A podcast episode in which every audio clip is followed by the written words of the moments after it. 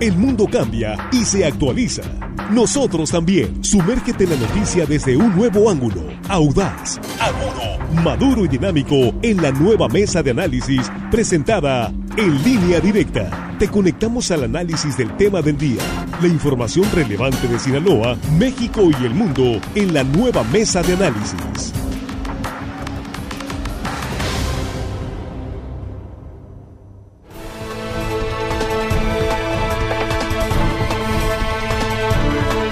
Son las 8 con 27 minutos, ya estamos aquí en la mesa de análisis de línea directa. Es la primera emisión de este miércoles 2 de febrero. Y eh, gracias de antemano, antes que nada, por seguir con nosotros. Rápidamente saludamos a los compañeros en la mesa. Jesús Rojas, ¿cómo estás? Buenos días. ¿Qué tal, Víctor? Buenos días. Buenos días al auditorio y buenos días a los compañeros. Juan Ordorica, ¿cómo estás? Buenos días. Muy buenos días, Víctor Jesús Armando, ahí en la producción y por supuesto el auditorio que ya hoy miércoles nos está regalando un poquito de su tiempo. Así es. Armando Ojeda, ¿cómo estás? Buenos días. Bien, gracias a la vida, Víctor. Contento. Gracias a ustedes por eh, estos momentos que, de convivencia. Saludo a los compañeros acá y a toda la gente, Víctor, que nos escucha aquí en nuestro queridísimo estado de Sinaloa. Y más allácito de nuestras fronteras. Eso es muy bien. bueno, ¿cómo elegimos el tema ayer, Jesús? Que estábamos hablando de, a partir de las declaraciones del profesor Alfredo Heredia, que estuvo en, entrevista, en línea directa, en entrevista. Él es aspirante a la candidatura a la sección 53, a la Secretaría General del CENTE. Y hablamos, entre otras cosas, de la UCE, de la Sí. Unidad de Servicios Estatales. Yo creo que si había misterios en este estado, ese era uno de ellos. ¿De quién era? Por muchos, muchos años había hasta leyendas urbanas. ¿no? Sí. Y qué mal, porque eso siendo un edificio que está Público. Eh, utilizándose como recurso, con, con recurso público, pues tenía que ser completamente claro de quiénes y cuánto se pagaba. Que era de un exgobernador. sí, se dijo de todo, Sí. que de fulano, que y nadie sabe. Ahora, en los comienzos de esta nueva administración, se desvela de quién es eh, finalmente este edificio que muchos, muchos millones nos ha costado a los sinaloenses y al final no tenemos propiedad de ello. Sí, porque se construyó con recursos públicos. Y estamos viendo si hay algo positivo que hemos visto en esta administración de Rubén Rocha, es que se, este, están efectivamente acabando esos eh, secretos de Estado, porque eh, pues a cuántos gobernadores se les preguntó, Juan, de este tema de la UCE, de quién es la UCE, cuánto pagan de renta y información encriptada, no podías obtenerla por ningún lado. Bueno, todavía seguimos sin saber exactamente cuánto nos costó. Jesús decía que millones. El gobernador dice que no, que no se pagó nada, que no se sabe cuánto se pagó. Entonces no sabemos si nos costó millones. Obviamente costó esa cosa muchos millones, pero hasta ahorita tampoco el, el gobernador Rubén Rocha Moya lo único que dijo es de quién era y lo dijo a media, ¿no? Dijo, hay un fideicomiso ahí, pero, pero además dijo que se va a entregar toda esa información. Es que ni siquiera ellos la ni tienen. todavía no la tiene. Sí, eso es- Entonces, es como todavía sigue increíble. nebulosa porque ¿Qué? dijo, todavía está en un fideicomiso, pero todavía no se tiene mucha claridad con quién vamos a hacer el contrato. Sigue el velo de misterio. Lo que sabemos es que está metido el magisterio. Lo que hay que decirlo de la siguiente manera, el magisterio también tiene años invirtiendo en este tipo de edificios. Por ejemplo, en Mazatlán, el centro de convenciones es del magisterio. El Es- magisterio de la cúpula sindical. Sí, sí, del, del- pues no, porque el magisterio, porque supone que los maestros tienen parte de la, Sí. son, son dueños también, también los, los maestros rasos son dueños. Como de- los mexicanos uh, somos dueños de Pemex, así. Sí, Yo creo que en estos tienen más, así más, parecido. yo creo que aquí sí tienen un poco más, ¿Quién sabe, porque es eh? dinero de ellos metido, o sea, Ah. si hay dinero de ellos metido de los profesores, Eso es lo cierto, eh, perdón, Juan, Sí. Armando, es que esto debe ser público, ¿no? Por supuesto, Víctor. Hace 25 años que se construyó la USA en el gobierno de Juan Millán de Zárraga, el gobernador. Este, y desde entonces se le perdió la pista al origen de la adquisición. Hoy sabemos, lo comentan los maestros, que fue una, una, una donación para el CENTE, ese terreno donde está. Fueron donados, me dice un maestro de los eh, de la vieja guardia, Sí. fueron donados y ahí se construyó, pero no solo eso, fíjate esos terrenos dice que fueron donados. Fueron donados, hay, hay otros bienes del magisterio que también este, están perdidos en, en- prácticamente pues en el anonimato. Como parte de esas negociaciones Sí, los gobernadores con el que había con el sindicato, se les daban algunos bienes como terrenos y todo eso para que, pues, por parte de las negociaciones, beneficios.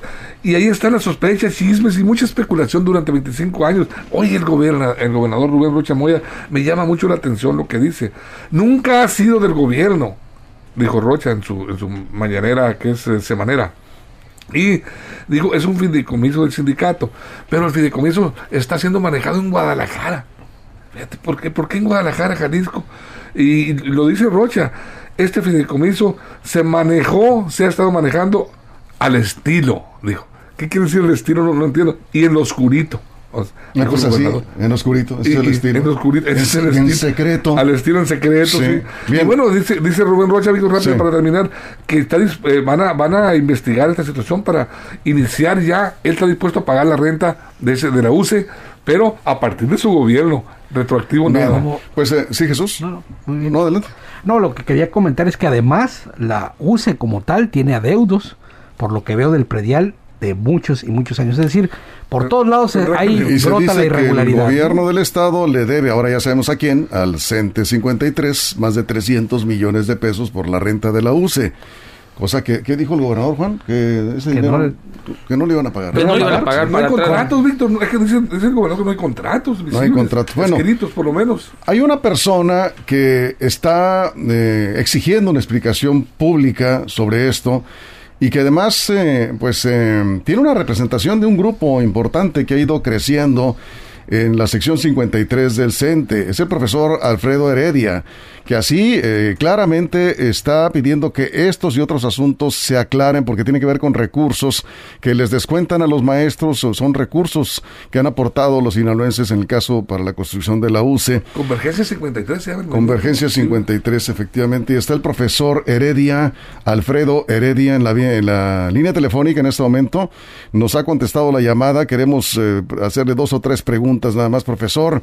Muchas gracias por tomar la llamada. Gusto saludarle nuevamente. Muy buenos días, Víctor. Muy buenos días a los compañeros de la mesa. Muy buenos días a todo el auditorio. Aquí están llegando ya algunas preguntas. Y, por ejemplo, le preguntan a usted que si ya le informaron a usted o al grupo que representa eh, sobre el destino de los recursos que ha obtenido la sección 53 del CENTE por el manejo de estos bienes. Mire, este, así como ustedes están comentando ahí en la mesa, pues esto no es una cuestión de un lapso breve de tiempo, ¿no? Tenemos más de 20 años buscando pues la información pertinente al asunto de la UCE. Y sobre todo que la UCE está muy ligada al fideicomiso del CIAP. Y no, aún definitivamente no existe nada más que lo que ha informado nuestro gobernador el, el día lunes.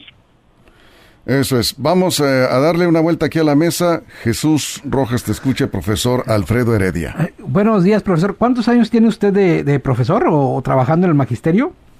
Eh, tenemos en el magisterio 35 años. Entonces le tocó desde la construcción. Digo, la pregunta es porque, ¿qué se dijo en aquellos años, al principio, hace veintitantos años, cuando se empezaba a construir?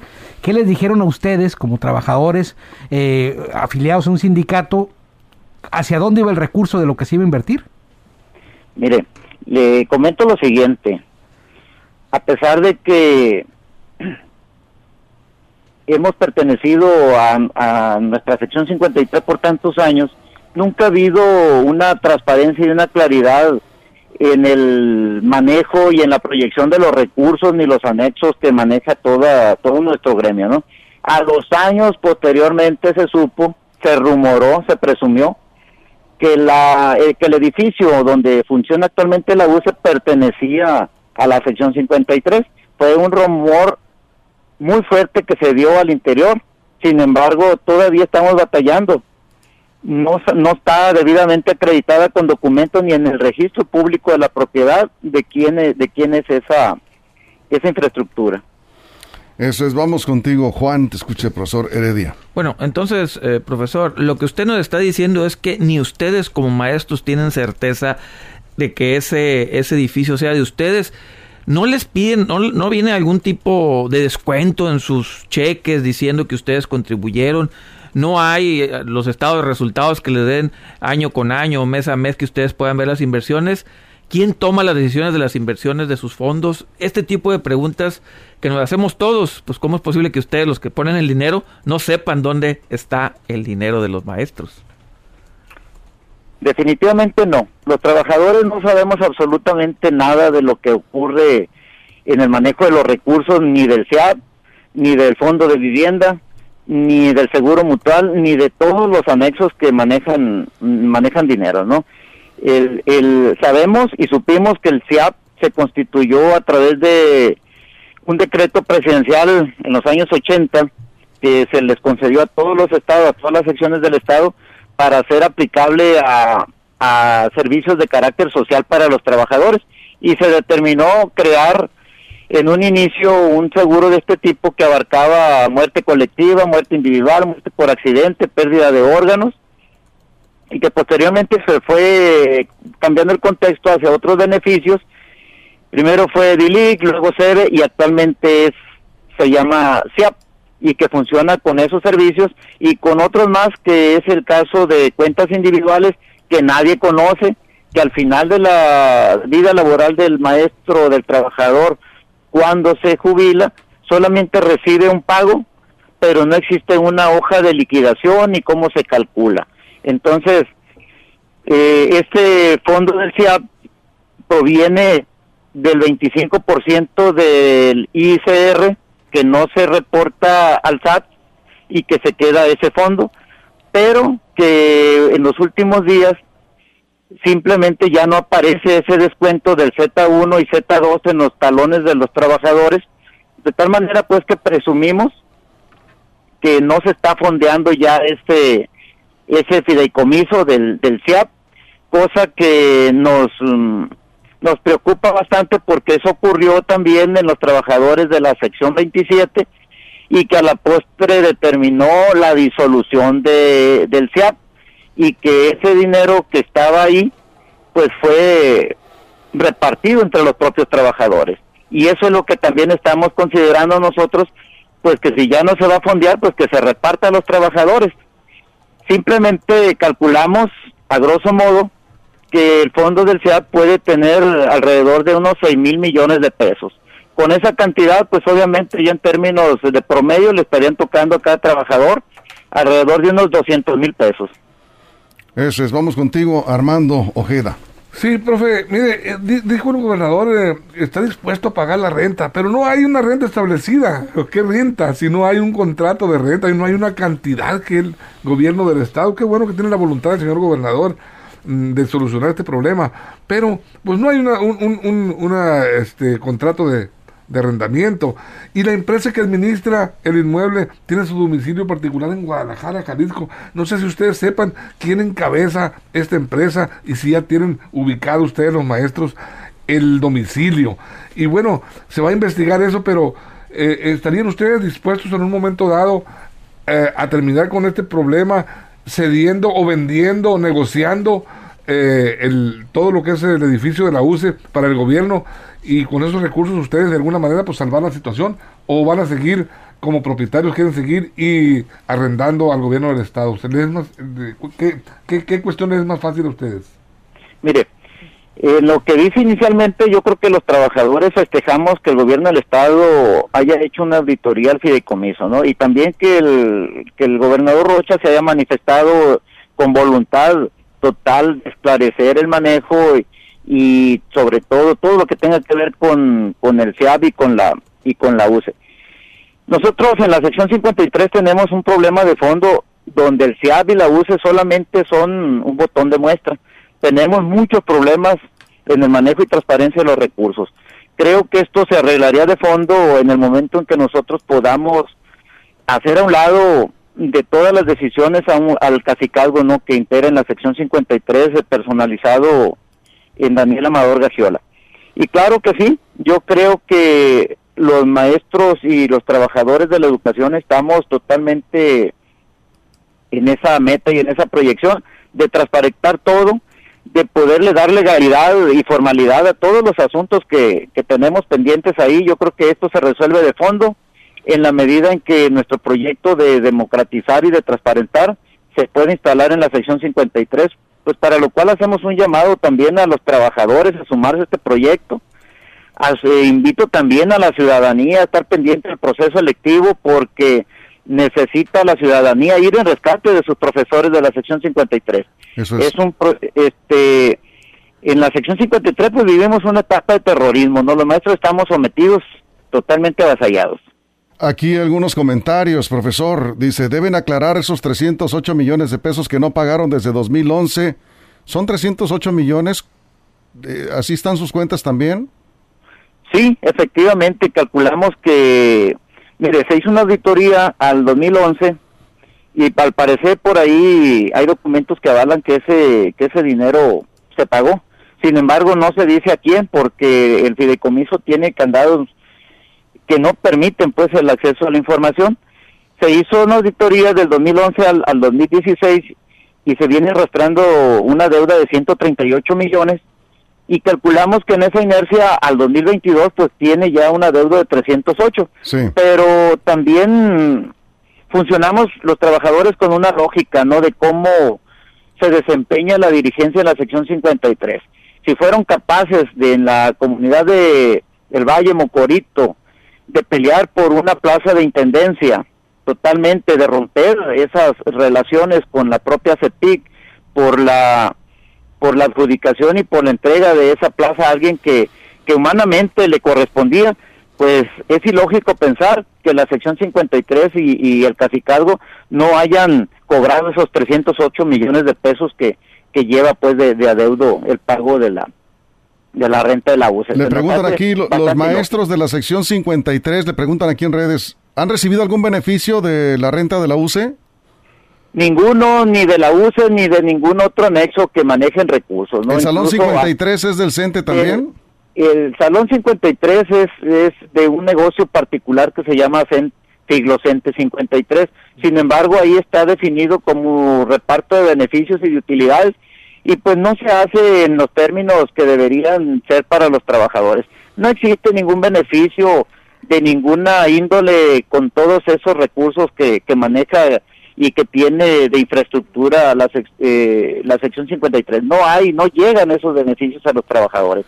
Sabemos y solamente se dice que la UCE y otros eh, anexos pertenecen a los trabajadores, pero solamente de, de, de nombre, ¿no? Los trabajadores no gozamos absolutamente nada de eso. Vaya, ni siquiera podemos hacer uso de las instalaciones de, de, de, las de la unidad deportiva porque al parecer también hay un cobro, ¿no? Por, por el ingreso. Aquí nos dice un radio escucha que se creó un fideicomiso en 2003. A ver qué sabe usted rápidamente, por favor.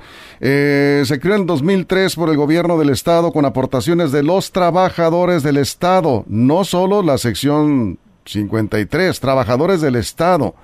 Eh, estamos por verificar esta información. Dice, lo creó Quirino Ordaz, era entonces subsecretario de Administración. Y para hacer un contrato de arrendamiento, pues se tiene que acreditar la propiedad. Tiene que haber un dueño. En eso tiene razón este radio. Escucha, ¿usted qué opina sobre esto? Mire, es correcto eso, ¿no? El, el CIAP viene desde los años 80, pero a, a- a partir de que los contextos cambian, pues se van adecuando, ¿no? A las prestaciones y a la exigencia de carácter social. Sin embargo, cada gobierno que llega, pues lo fue replanteando de otra manera. Y efectivamente, en el gobierno de Quirino y en, el, y en los gobiernos posteriores, pues se les dio otra, otra proyección, pero sigue siendo el mismo fideicomiso, con todos los candados, con toda la rigidez para que esta información pues no, no se sepa. Bueno, pues ahí está, ahí está. Hay mucho todavía que investigar y entiendo que ustedes están pidiéndole al gobierno del estado que eh, transparente esta información y en ese proceso estamos nosotros también el seguimiento de esta información. Le agradezco mucho que nos tome la llamada, profesor. Muchísimas gracias a ustedes. Gracias, muy buenos días. Muy buenos días. Es el profesor Alfredo Heredia. Él es aspirante a candidato a la dirigencia de la sección 53, la Secretaría General. Y va a dar mucho, mucho de qué hablar, mucha guerra, porque va a haber un proceso de elección, tengo entendido. Y vamos, se está esperando la convocatoria. Trae bastante parque, ¿sí? Para pelear. No, y, y son muchas expresiones, ¿no? Sí, También que... Y hay muchos, muchos comentarios aquí de esto que tiene todas, todas las características De un gran escándalo. de un Gran negocio sí de corrupción Es, es un botón de muestra de lo que, lo que es y cómo funciona el sindicalismo mexicano. el asunto No, no, es con en los con, complicidad con los gobiernos. gobiernos. exactamente con en complicidad con eh, en anteriores gobernadores hay que ver hasta dónde va a llegar Va a este ser muy asunto, importante, sí. Víctor, el papel que juega el gobernador, porque y Claro. qué bueno que tiene voluntad Rubén Rocha Moya. Yo creo que hacía falta un gobierno de esta naturaleza. hay que esperar a ver si hay que esperar, sí. Porque él todavía no tiene claro cómo está. El mismo no, no gobernador. Es que no que- dejaron nada de información. No, no, hay hay nada, ningún mira, rastro. Ellos hablan de, de- de empezar y, y el propio gobernador. Bueno, de- me aguantas tantito porque Sí. tenemos que ir al corte y volvemos Claro. contigo. Nos quedamos en Facebook, seguimos en vivo sin corte, en vivo en línea directa portal. Está pero caliente este asunto, ¿eh? Y vamos al corte en radio, regresamos a la mesa de análisis de línea directa. Estamos hablando de la UCE, ya se sabe de quién es, supuestamente, supuestamente. La pregunta, la gran pregunta es, ¿quién se está beneficiando o quiénes de este gran negocio que se llama UCE, Unidad de Servicios Estatales? Hay un mar de fondo aquí. Continuamos. Información confiable, segura y profesional. Línea directa. Información de verdad. Con Víctor Toro. Línea directa.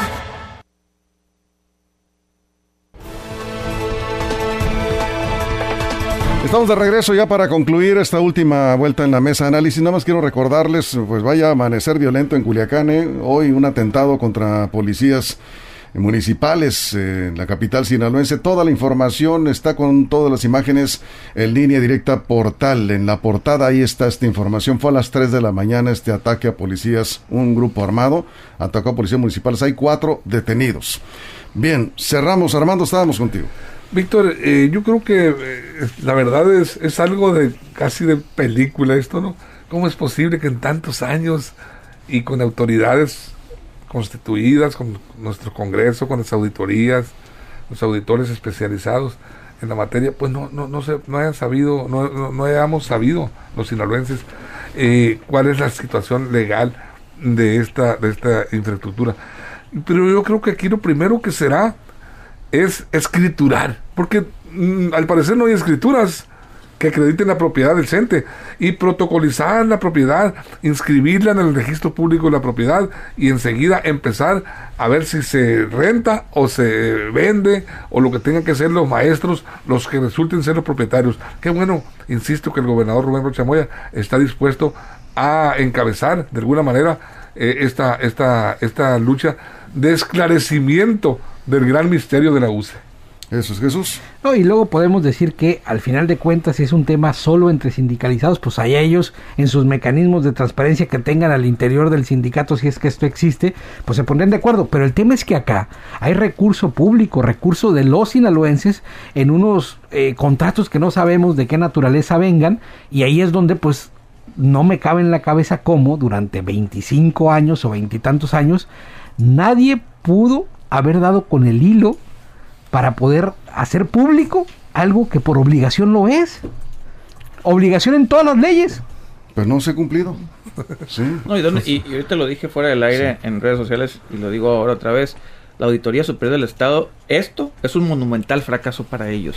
Esta administración, las anteriores y las anteriores, no es posible en verdad que no nos hayan podido decir de quién eran, cómo eran, bajo qué condiciones estaba la UCE. Yo sí creo que este es un jalón de orejas, más que un jalón de orejas, un, llamado enérgico a la, a la Auditoría Superior del Estado para que también nos dé una explicación, el por qué ellos ellos no determinaron de dónde viene la UCE, qué recursos está, se estaban moviendo ahí y también puede haber delitos ahí de lavado de dinero porque seguramente va a haber recursos que se les dieron a alguien por ese por esa renta entre comillas que nos dice el profesor que sí se pagaron pero que no nos no les informaron a los maestros. Ahí ahí no nada más hay corrupción ahí hay yo creo que todo el código penal metido Aquí Alejandro dice, eh, tiene una duda, dice, ¿de dónde sacan los datos para la sumatoria de 308 millones de la deuda de la renta si no existe un contrato de arrendamiento?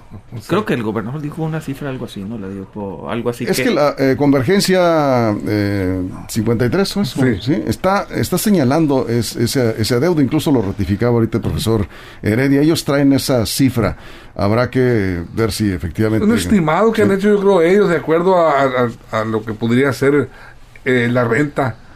eh, en, en Y se me hace poco 300 de- millones. Sí, sí, se me Se hace poco a mí también para 25 años. Aquí la verdad es una montaña, sin duda alguna existe una montaña de corrupción que si se le empieza a picar, a escarbar, vamos a encontrar situaciones bastante difíciles y como se trata de dinero y de mucho dinero, yo creo que se torna hasta cierto grado peligroso este encabezar una lucha de esta naturaleza porque pues nadie va a querer aparecer como el gran ladrón histórico que no es uno solo seguramente hay muchas complicidades no solo de parte de la, del sindicalismo magisterial Pero- sino Sí. también en la parte oficial del gobierno Pero para eso está la autoridad, ¿no? Para Claro. determinar las responsabilidades de Sí. cada uno, saber si hubo delito o más bien fue deleite y al final de cuentas que se haga pues lo que la ley establece. ¿Quiénes son? Pues la autoridad lo Pues decidirá. aquí el ¿no? Congreso del Estado también, eh, pues, su- su- una de sus funciones es A ver- fiscalizar. A ver cómo le va a Sí. esta legislatura, porque Sí. las anteriores en todas el tema se ha subido a tribuna y en ninguna se tuvo respuesta. Como en muchos de los casos, ¿no? Eh, que, que ocurren cuando se tocan temas de corrupción. Eh, aquí nos dicen inicialmente, y, y es cierto, ahí está el dato, los terrenos eran propiedad de la empresa Omex. Y esta empresa fraccionó y vendió a un tercero, que es el que compró y construyó el edificio que eh, adquiere el fideicomiso posteriormente. Hasta ahí, hasta ahí me quedé yo también. Y a partir de ahí, pues que lo ¿El hoyo tenía. negro? ¿Es un hoyo ¿Cómo? negro? ¿Era un hoyo negro? Exactamente, no hay claridad. Si son recursos públicos, pues está obligado del gobierno del Estado a eh, informar con claridad y la dirigencia de la sección 53 del CENTE. Sí, eh, aquí nos Nora dice, ¿de quién es la UCE? Pues, eh, ¿de quién será? Alguna vez escuché, dice que era de Juan Millán. Ya aclararon Sí, que que no, no. es del exgobernador. ¿no? Sí, se, se El conejo de Pascua. Era parte, era parte de esa, digamos, es esas que él la construyó en su gobierno, pues pensaron que Se construyó en el gobierno Juan También Millán, se sí. mencionaban otros políticos. Es del conejo de Pascua. Ya aclaró el eh, gobernador Rocha que no, no es del exgobernador, que es de un- está un fideicomiso, pero es el CENTE 53.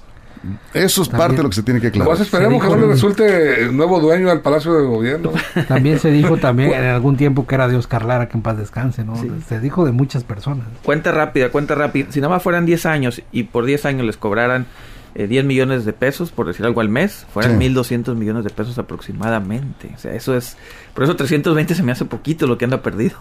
Denise dice, en México, aguas, ¿eh? Te matan por luchar por una liquidación, ahora imagínense por algo de ese tamaño. Exactamente a lo que me refería.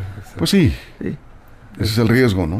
Es el riesgo. Sí, evidentemente estamos hablando de un asunto muy gordo, muy gordo en temas de corrupción. Sí, Camina como pato. Hace como pato. Sí. Yo creo que es la Bueno, madre Aquí la definición de todos para- los cochupos. Víctor, un paso importante para, la- para la- el esclarecimiento de este caso es eh, eh, pues si, si Alfredo Heredia logra el objetivo de llegar a, a- a la dirigencia de la sección. No, pero no tiene que ser... A ver, yo... yo- No, no, es que, es que el A ver, está tiene que ser el alguna- a ver, el que tiene que resolver esto y decirnos quién es y cómo está ese Gobierno. Estado, sí. El sindicato, ellos pero tendrán... también- pero no, también a ver, que ellos... lleguen líderes nuevos al sindicato No, no, también no, y no. que empujen y que presionen. sí, Esto es del ¿Están gobierno. haciendo? Esto es Está- del gobierno. Está muy buena la discusión, pero ya nos Esto es del vamos. gobierno Sí. y es absoluta... Luego le seguimos, porque este tema da para mucho más. Gracias, Armando. Gracias, Víctor. Gracias, Juan. Gracias. Buenos Jesús. Muchas gracias a nombre de toda la producción, todo el equipo de reporteros. Soy Víctor Torres. Lo esperamos a la una de la tarde en la segunda emisión de Línea Directa, Información de Verdad. La mesa de análisis, nueva edición. Evolución que suma valor. Conéctate en el sistema informativo más fuerte del noroeste de México. Línea directa con Víctor Torres.